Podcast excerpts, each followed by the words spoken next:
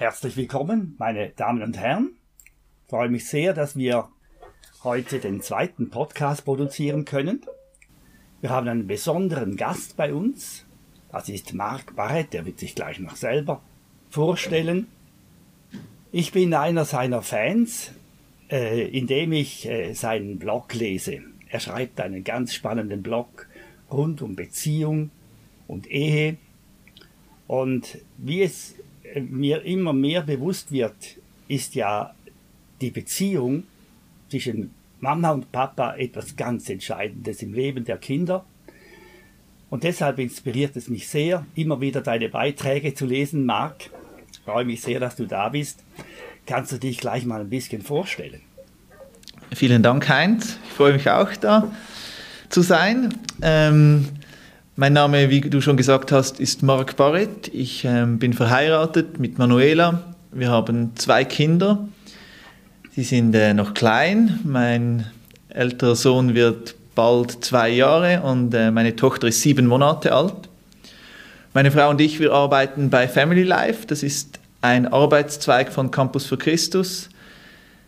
Und wir haben dort das Ziel, ähm, Paare und Familien zu stärken und sowohl in ihrer Beziehung zueinander als auch in ihrer Beziehung zu Gott. Wir wohnen in Gosau, Zürich. Ja, was willst du sonst noch wissen? Ja. Habt ihr irgendeinen bestimmten wissenschaftlichen Hintergrund, der euch beseelt? Mhm. Ähm, also meine Frau ist Psychologin und Psychotherapeutin mit ähm, ähm, einer systemischen Ausbildung. Das heißt, sie hat schon sehr lange immer schon eigentlich ähm, die Stärkung von Paaren und Familien auf dem Herzen und hat deshalb auch diese Ausbildung gewählt. Ähm, ich komme ein bisschen über einen, einen Umweg dazu. Ich habe Wirtschaft studiert und ähm, habe nachher, war nachher als Unihockey-Trainer tätig und habe dort so ein bisschen Erfahrungen im Coaching gemacht und gemerkt, wie spannend ich es auch finde mit mit ähm, Leuten, das, das, waren dort äh, Jugendliche, aber auch mit erwachsenen Leuten auf ein gewisses Ziel hinzuarbeiten. Und die Ehe ist ja, oder eine, eine gelingende Ehe ist ja für viele Leute ein, ein großes Ziel im Leben und deshalb arbeite ich gerne mit diesen Leuten in diese Richtung hin. Vielen Dank, Marc, für diese äh, Beschreibung. Ich fühle mich da sehr stark angesprochen. Ich bin ja auch zum Teil intuitiv unterwegs, das ist so ein bisschen mein Part. Und ich habe mir dann die, die psychologischen und äh, Kenntnisse später noch erarbeiten müssen. Und ich äh, finde natürlich toll, wie du das hast mit deiner Frau zusammen. Das ist natürlich ganz besonders spannend, dass ihr euch da gut ergänzt. Ja, du hast ja ein Buch geschrieben. Erzähl uns doch mal davon, wie, wie ist das gekommen? Ja, das Buch, das heißt äh, Beziehungsstark. Und das ist mein Ziel mit diesem Buch. Ich möchte wirklich äh, Personen helfen, eine starke Partnerschaft zu bauen. Und dazu gekommen ist es mit diesen Blogs Family Life 5, die du ja schon angesprochen hast. Äh, ich, habe, ich schreibe diese Blogs seit etwa, ja, vielleicht bald zwei Jahren. Ähm, und da bekomme ich immer wieder Rückmeldungen von Leuten, die sagen, wow, das ist wirklich jetzt hilfreich für uns. Wir sind schon zum Teil 30, 40 Jahre verheiratet und trotzdem können wir ähm, von diesen Blogs profitieren. Und dann gab es immer auch wieder Leute, die gesagt haben, ja, äh, weißt du, wir drucken alle diese Blogs aus und dann sammeln wir sie und sortieren sie nach Themen. Dass wenn wir über ein bestimmtes Thema mehr wissen wollen, dann schauen wir einfach jetzt beispielsweise beim Thema Konfliktbewältigung nach und schauen, was hast du schon dazu geschrieben. Ähm, und dann, das ist, war immer ein bisschen verbunden mit der Bitte, könnte man nicht ein Buch machen? Dann müssten wir es nicht immer selber ausdrucken und sammeln und vielleicht könnte man ein Buch machen, das die besten ähm, Family Life 5 Beiträge enthält. Und so ist das Buch dann entstanden. Das ist eigentlich das Kernstück vom Buch, sind 52 der oder, oder ich würde sagen, die 52 relevantesten ähm, Family Life 5 Beiträge. Ja, und das wäre dann für jede Woche ein Family, Five, Family Life 5 Beitrag in der gemeinsamen Ehezeit, oder? Was habe ich noch gelernt in meiner ersten Ehebegleitung, im ersten Eheseminar? Ja, genau. so könnte man es brauchen, oder? Dass man jede Woche sagt, das ist ja, vielleicht ein Einstieg in unsere gemeinsame Ehezeit oder vielleicht ja, ist das gerade, machen wir das zum Thema. Wir lesen zuerst zusammen diesen Artikel oder diesen, diesen, ähm, dieses Kapitelchen im Buch und es hat dann immer auch eine Frage, die einem hilft, zusammen ins Gespräch zu kommen über dieses Thema. Ja. Ich habe äh, alle deine Beiträge, glaube ich, bis jetzt gelesen und ich finde viele außerordentlich spannend. Aber der eine, den wir heute in den Fokus nehmen, der unterscheidet dich wahrscheinlich von fast allen äh, anderen äh, Ehe- und Beziehungsratgebern. Und das ist etwas, was mich eben auch seit 15 Jahren extrem beschäftigt, nämlich die Motive, die Menschen bewegen. Wir sind sehr stark am Verhalten der Menschen orientiert, ganz grundsätzlich in der Führung, Wirtschaft und überall. Wir sind äh, in der Schule damit beschäftigt, die Menschen zu steuern, damit sie das Richtige tun, gute Entscheidungen fällen. Aber wir kümmern uns aus meiner Sicht viel zu wenig um die Motive der Menschen.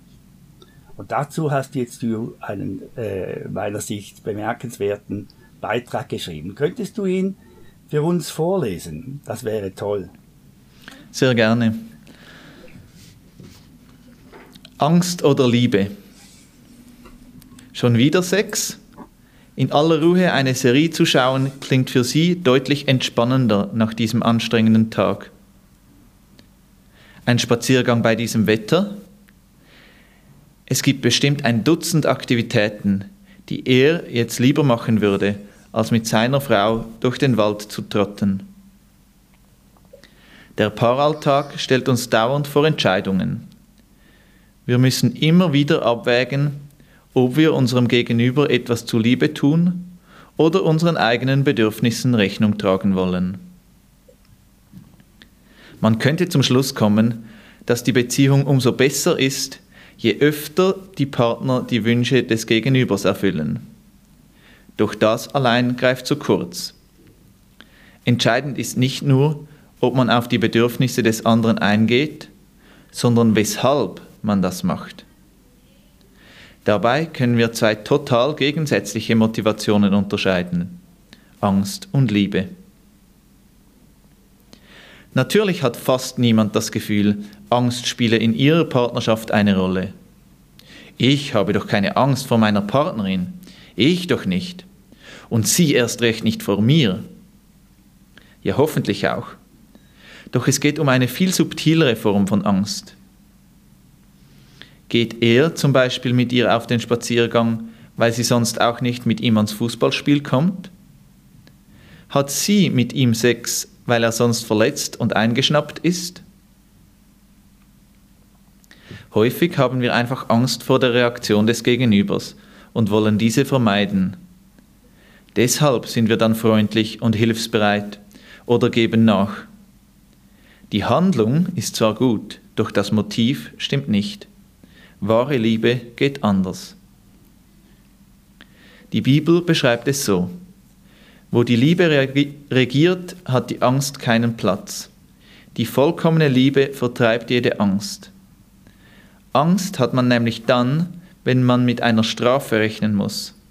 Wer sich also noch fürchtet, bei dem ist die Liebe noch nicht zum vollen Durchbruch gekommen. 1. Johannes 4, Vers 18. Hier geht es um Gottes Liebe. Doch ich bin überzeugt, dass sich das auch auf die Liebe zwischen zwei Menschen übertragen lässt. Wenn die Liebe in einer Partnerschaft zum vollen Durchbruch gekommen ist, handelt man nicht mehr aus Angst vor der Reaktion des anderen. Die meisten Menschen verbreiten auf irgendeine Art und Weise Angst. Wir machen das überall dort, wo wir beispielsweise mit Rückzug oder Angriff reagieren, wenn sich der Partner nicht so verhält, wie wir es uns vorstellen. Oft geschieht das unabsichtlich und unbewusst. Deshalb lohnt es sich, da genauer hinzuschauen und sich zu fragen, wo man selbst zu einem Klima der Angst statt der Liebe beiträgt. Und dann die Frage, die einem hilft, ins Gespräch zu kommen, die Next Level für meine Beziehung. Wo trägst du zu Angst statt zu Liebe bei? Im Zweifelsfall frage dein Gegenüber. Vielen Dank, Marc. Mich beschäftigt es sehr, dass wir eigentlich oft nicht wissen, was wir im Schilde führen, beziehungsweise was uns antreibt. Wir haben so eine vordergründige Motivationsschicht, wo wir beispielsweise sagen, ja, ich möchte jetzt gern äh, äh, in den Wald spazieren gehen, wie bringe ich meine Partnerin oder meinen Partner dazu? Und wir machen uns sehr oft das gar nicht so bewusst, was uns da antreibt. Ist das auch deine Wahrnehmung? Ja, das ist auch meine Wahrnehmung, weil wir wollen das ja nicht. Wir wissen ja schon, dass das nicht, dass das auf die Dauer nicht gut gehen kann, dass das eigentlich ein destruktives Verhaltensmuster ist. Aber wir sind uns das gar nicht so bewusst. Das läuft einfach unbewusst ab. Ähm, wir spielen häufig unbewusst Macht aus ähm, geben Signale, die, die sagen, wenn du nicht das machst, dann bin ich dann aber eingeschnappt. Aber eigentlich wissen wir ja, dass, wir, dass das nicht gut ist für die Beziehung. Aber das Problem ist, wir nehmen es häufig gar nicht wahr, wie wir uns verhalten und welche Signale wir aussenden, weil das alles unbewusst abläuft. Ja. Und äh, hier ist es ja auch da, wo ich als äh, in meiner Arbeit mit Vertrauenspädagogik überhaupt an, angesetzt habe, von Anfang an schon dass wir eben äh, lernen, auf andere zu reagieren im Kontext der Vertrautheit und der Nähe im Umgang mit unseren Eltern oder einfach anderen Bezugspersonen, die uns so nahe stehen. Dass sie uns Aufträge geben, dass sie uns führen und so weiter. Und die Art und Weise, wie sie das tun, hat ganz viel damit zu tun, wie ich selber später führe. Und auch das läuft meistens total unabhängig von dem ab, was wir selber uns bewusst sind. Ich denke nicht, dass äh, Eltern den Plan haben, ihre Kinder zu bedrohen, zu erpressen, sie äh, zu manipulieren. Das ist alles nicht im Plan, namentlich in unserer Zeit nicht, oder? Und ich denke, das ist eben, das sind Verhaltensweisen, die wir von Anfang an, gerade eben im Kontext der Nähe und Wärme, mit den Eltern lernen. Wir haben im Moment gerade einen Enkel zu Besuch. Das ist ein ganz besonderer Typ. Der ist nämlich äh, manchmal gehorsam, aber sehr oft auch nicht. Und da bin ich immer wieder herausgefordert, eben darauf zu verzichten, ihn jetzt unter Druck zu setzen. Ganz oft verstehe ich nicht, was den, was den kleinen Kerl beschäftigt. Er ist etwa gut dreijährig. Ich verstehe manchmal nicht, warum er jetzt etwas tut und, und warum er es jetzt nicht tut. Das ist ja der große Vorteil in unseren, in unseren ehelichen Beziehungen. Da können wir miteinander sprechen. Aber mit den Kleinkindern können wir das nicht tun. Und dort sind wir dann oft sehr, sehr hilflos. Erlebst du das auch schon mit deinem Zweijährigen, dass du manchmal nicht verstehst, wieso dass er jetzt das tut, was er tut? Ja, das ist ja eigentlich der Alltag. Also allermeistens weiß ich nicht genau, was, was er jetzt, was er sich jetzt denkt da. Ähm, und das finde ich aber auch ein, ein Stück weit spannend. Da passiert irgendetwas und aus irgendwelchen Gründen kommt er dann zu seinen Schlüssen, die zum Teil ganz anders sind als die Schlüsse, zu denen wir als Erwachsene kommen würden. Ja. Und das ist, äh, ist spannend, aber ist natürlich auch herausfordernd. Ja. Und ich, oder meine, meine Sicht dieser, dieser Dinge und äh, viele andere auch, ist, dass die Art und Weise, wie wir ein ganz kleines Kind führen, hat ungeheuerliche Auswirkungen auf sein ganzes Leben. Denn jetzt ist er noch, äh, oder jede einzelne Erfahrung prägt ja die Interpretation der nächsten Erfahrung. So wie wir heute das erleben, also wenn, ich zum Beispiel Papi sage, äh, erzählst du mir noch eine Geschichte? wie muss ich das tun, damit der das dann auch macht? oder? Da gibt es ja ganz verschiedene Verfahren, die Kinder dann wählen und welche da erfolgreich sind oder welche da äh, weniger erfolgreich sind. Das wird in einem gro großen Ausmaß sämtliche späteren Versuche, Einfluss zu nehmen, auch mitprägen. Und deshalb ist es aus meiner Sicht so spannend, wenn wir uns überlegen, wenn wir als Erwachsene miteinander umgehen, dass wir auf diese allerersten Grunderfahrungen unseres Lebens zurückgreifen, ohne das je zu merken. Mhm. Ja, das glaube ich also auch. Da bin ich wirklich einverstanden mit dir und, und ich glaube, die Forschung bestätigt das auch, dass, dass die ersten Lebensjahre so prägend sind für alles, was, was dann in Zukunft kommt. Weil das, was wir dort erleben, was wir dort erfahren, ist unser Normal.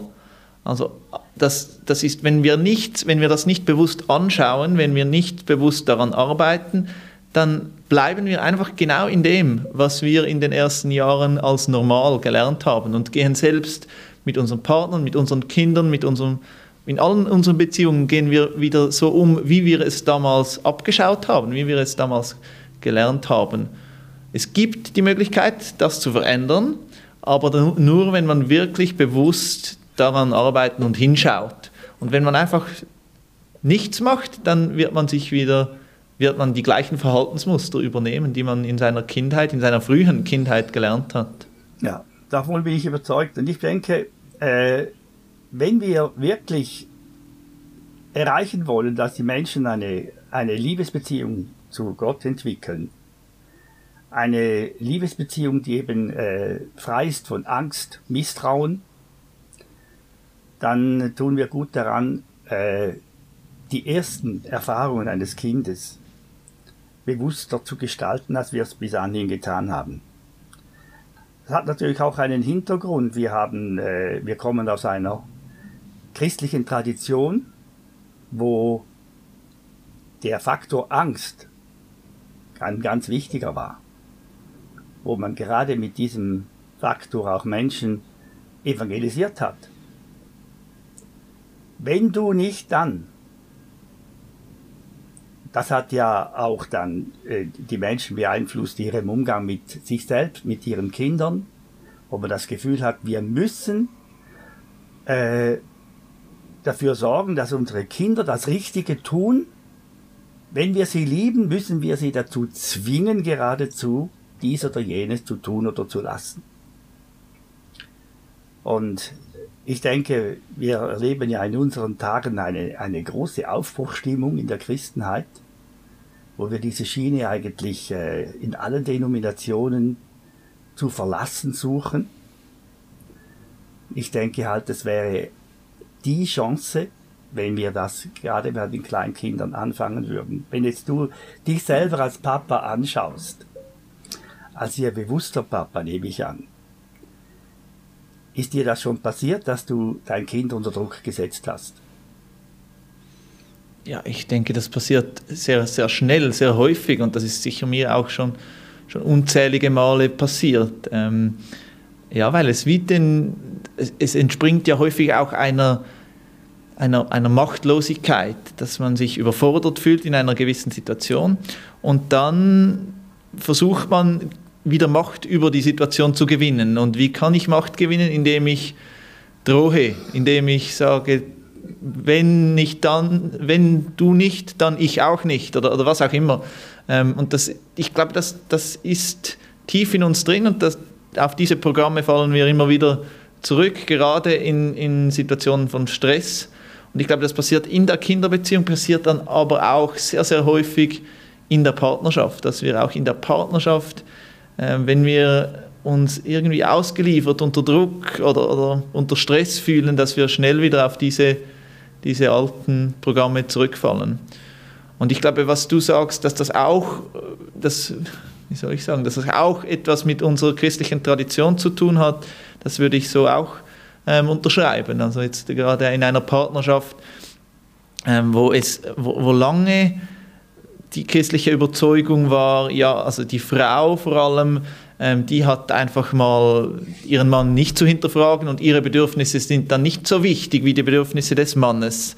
Ähm, das, das ist natürlich, wenn das über Jahre, über Generationen einfach so gelebt wurde, ähm, dann braucht es jetzt auch eine gewisse Zeit, um das wieder, wieder umzutrainieren und zu merken, aha, nein, wir sind wirkliche Gleichwertigkeit bedeutet auch eine Gleichwertigkeit unserer Bedürfnisse und meine Bedürfnisse zählen gleich viel wie die Bedürfnisse meines Partners. Und das muss aber gelernt werden wieder. Ja. Wie denkst denn du das mit den Bedürfnissen der Kinder und der Erwachsenen? Wie gleichwertig sind diese aus deiner Sicht? Ähm, ich glaube, die Bedürfnisse selbst, die sind auf jeden Fall gleichwertig. Also ich habe Bedürfnisse, mein Sohn hat Bedürfnisse ähm, und wir sind beide als, als Ebenbild Gottes geschaffen und haben damit eine Würde, ähm, die, die gleich ist. Also die hat nichts mit, mit, mit meinem Alter zu tun oder mit meinem Erfolg, sondern ich glaube wirklich, dass ein Kind von Anfang an mit der gleichen Würde geschaffen ist wie ein ähm, Präsident der Vereinigten Staaten oder was auch immer. Also da, da macht Gott keinen Unterschied und deshalb glaube ich, ist wichtig, dass wir da auch keinen Unterschied machen. Ähm, was das dann in der Praxis bedeutet, ähm, das sind wir jetzt als, als junge Familie erst so richtig am herausfinden, wie können wir denn das möglichst gut machen, ähm, wie können wir alle Bedürfnisse, allen Bedürfnissen irgendwie gerecht werden. Ähm, ich glaube, wir haben dann trotzdem, dass die Bedürfnisse gleich viel zählen, haben wir trotzdem unterschiedliche Rollen und Aufgaben in, in der Familie. Aber wie das genau ist, das bin ich wirklich selbst erst am herausfinden jetzt für uns. Ja, ich finde das mega spannend, das herauszufinden nämlich. Und das ist so wichtig, dass man es herausfindet, äh, bevor die Kinder geprägt sind. Wir sagen immer wieder Eltern, wenn sie äh, meine Seminare hören oder Bücher lesen, meine Güte, hätte ich doch das früher gewusst, oder? Hätte ich doch gewusst damals und so weiter. Mir scheint es sehr wichtig, dass man sich gerade als Eltern von Kleinstkindern das bewusst ist. Ich habe, wie gesagt, diesen kleinen Enkel hier und das ist für mich immer wieder die Frage, bin ich darauf angewiesen, ihn zu kontrollieren. Oder dieses Bedürfnis, Kinder zu kontrollieren, ist ja vergleichbar mit dem Bedürfnis des Mannes, die Frau zu kontrollieren. Mhm. Man galt als äh, nicht ganzer Mann, wenn die Frau die Hosen anhat. So habe ich das als Kind immer wieder mal gehört, oder? ja. Also, wenn, man ist dann ein richtiger Mann, wenn man die Kontrolle hat über seine Frau. Wenn die das macht, was ich äh, will. Mhm. Und ich denke, für viele Eltern ist das dasselbe. Das, das ein Bedürfnis, das man als Bedürfnis wahrnimmt, was aber in Wirklichkeit gar, gar keines ist. Oder es gibt mhm. ja Bedürfnisse, die wir haben zum Beispiel genährt zu werden, angenommen und geliebt zu werden, das sind Bedürfnisse, die sehr tief sind. Die haben alle Menschen und in einem gewissen Sinne sogar alle Tiere. Also das Bedürfnis nach Nähe und Verstandensein und so weiter. Aber das Bedürfnis, andere zu kontrollieren, halte ich für ein kulturell antrainiertes Bedürfnis. Und ich mache immer wieder die Erfahrung, wenn Eltern dieses Bedürfnis, wenn sie das durchschauen, oder? Ich brauche gar keine Kontrolle über mein Kind. Manchmal muss ich ja meinen Willen durchsetzen. Das ist ja das ist ja trivial. Das ist einfach so. Wir müssen unsere Kinder manchmal da oder dort hintragen oder sie irgendwo zu, oder wir müssen manchmal äh, uns über ihren Willen hinwegsetzen. Das ist eine Tatsache über die, äh, ich denke, es wäre längst nicht immer so notwendig, wie wir das leben. Aber es ist auf gar keinen Fall aus, äh, auszumerzen. Das müssen wir immer wieder tun, über den Willen der Kinder uns hinwegzusetzen. Aber die Art und Weise, wie wir das tun, ob wir das tun im, im Gefühl, ja, mein Wille ist sowieso der Richtige und es ist normal und das ist ja gut so und der muss sich. Äh und es ist wichtig, dass man aus meiner Sicht Kinder dann das Gefühl gibt, ja, ich muss jetzt das durchsetzen, aber es tut mir leid, dass jetzt das dir passiert. Dass du jetzt da einfach unten durch musst und dass du weggetragen wirst oder solche Dinge. Die Art und Weise, wie wir das tun. Und es gibt ja auch in Beziehungen solche Situationen, wo wir uns äh, manchmal über den Willen des Partners hinwegsetzen müssen wo wir einfach Dinge tun, wo wir genau wissen, meine Partnerin versteht das jetzt gar nicht. Was rätst du da Menschen? Hm. Ja, also ich glaube, es ist ganz wichtig in einer, in einer Partnerschaft, dass man, ähm, da, dass man Entscheidungen, die beide betreffen, dass man die, wenn immer irgendwie möglich, auch zusammenfällen kann. Ähm, der Paarforscher John Gottman hat mal eine Studie gemacht, ähm, wo er herausgefunden hat, er hat es dann ähm, Beeinflussbarkeit ähm, oder, oder, Einfluss akzeptieren. So, das ist ein bisschen schwierig zum Übersetzen, aber ich, ich würde es mit Einfluss akzeptieren genannt. Und er hat herausgefunden, dass 82 ähm, Prozent aller Paare, die bei wichtigen Entscheidungen den Einfluss des Partners auf die Entscheidung nicht akzeptieren, dass 82 Prozent dieser Paare ähm, es nicht schaffen werden und sich scheiden lassen werden. Mhm. Also ich glaube, es ist wirklich entscheidend, dass man den Einfluss ähm, des Partners akzeptiert. Und da muss man ein bisschen eine gute Balance finden. Es ist ja das, das doppelte Liebesgebot oder das dreifache Liebesgebot ähm, von, von Gott. Dort, dort sagt er ja, dass man sich selbst auch lieben soll. Liebe deinen Nächsten wie dich selbst, oder? Ähm, mhm. Und, und ich glaube, das ist ganz wichtig, dass man eben das nicht ganz vergisst vor lauter immer ähm, den anderen lieben, dass man nicht vergisst, sich selbst auch zu lieben und auch auf die eigenen Bedürfnisse zu achten.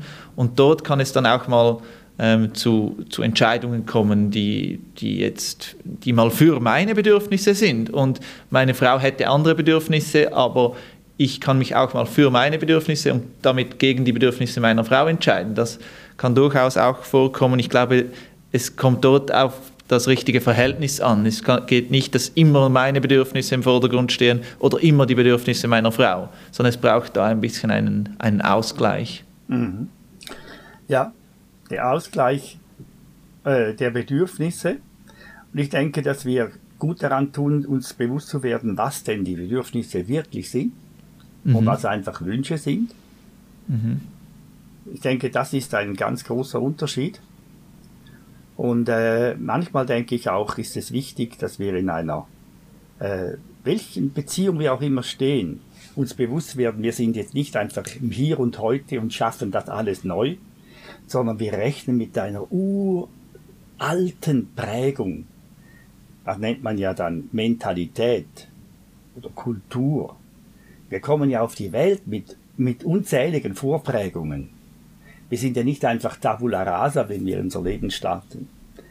Und deshalb ist es ja auch so, dass in einer Partnerschaft man auch Rücksicht nehmen muss auf diese uralten Prägungen, die wir halt auf die Welt bringen und die man mit allem Genderismus nicht von heute auf morgen äh, ausmerzen kann, wenn das überhaupt das Ziel ist.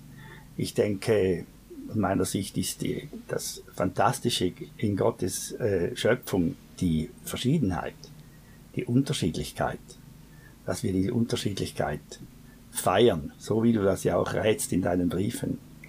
Das fasziniert mich. Vielen Dank, Marc, für deine, dass du mit mir darüber nachgedacht hast. Ich bin, ich hoffe sehr, dass es von unseren Zuhörern auch äh, so spannend ist, wie es für mich war. Mhm. Hast du noch ein Schlusswort, das du den Leuten mitgeben willst? Ja, wie, wie kommt man jetzt zu deinem Buch? Das wäre ja schon mal etwas Wichtiges, oder? ja, genau. Ähm, also am, am besten kommt man zu meinem Buch, ähm, wenn man im Internet www.familylife.ch slash beziehungsstark eingibt. Ähm, dort gibt es auch weitere Informationen zum Buch. Beziehungsstark, das ist ja der Titel des Buches. Man kann es auch gerade dort ähm, kaufen. Am 2. März kommt es raus. Bis dann gibt es sogar noch einen, ähm, einen Vorbestellungsrabatt. Ich verkaufe die Bücher bis dann für 18 Franken statt 28 Franken. Ähm, kann man gerade dort auch bestellen.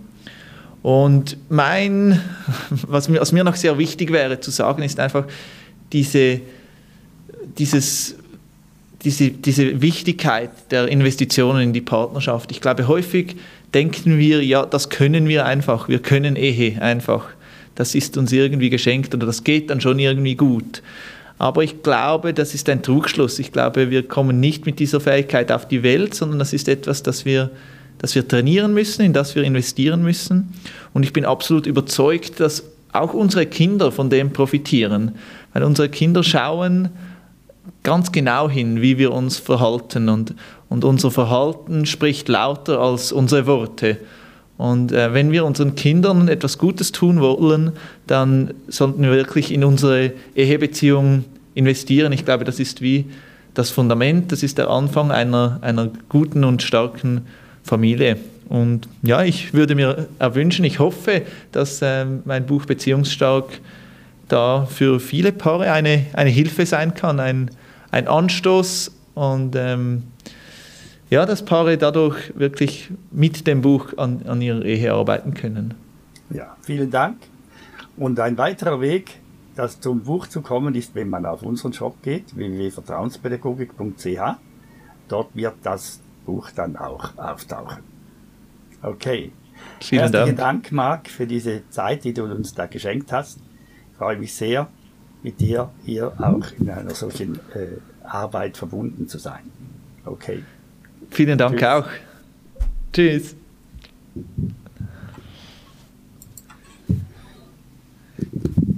Gut.